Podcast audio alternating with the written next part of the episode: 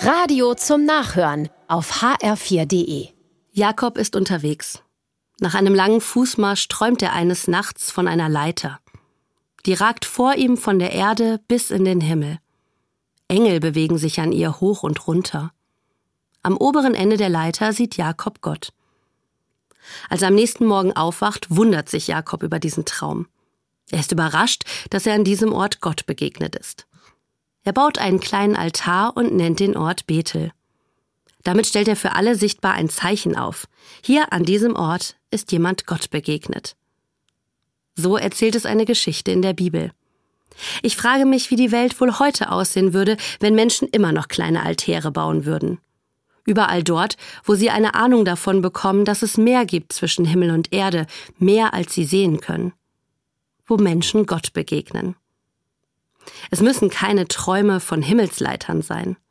Ich habe schon oft Momente anderer Art erlebt, die mich Gott oder zumindest etwas von Gott haben spüren lassen.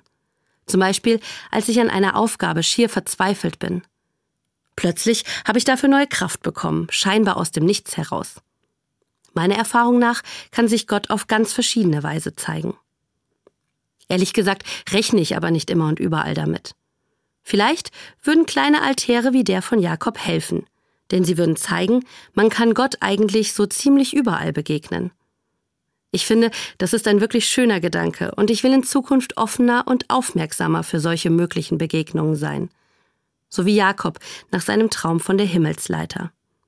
Von da an wusste er, dass Gott ihn begleitet, denn Gott hatte ihm versprochen, ich bin mit dir und will dich behüten.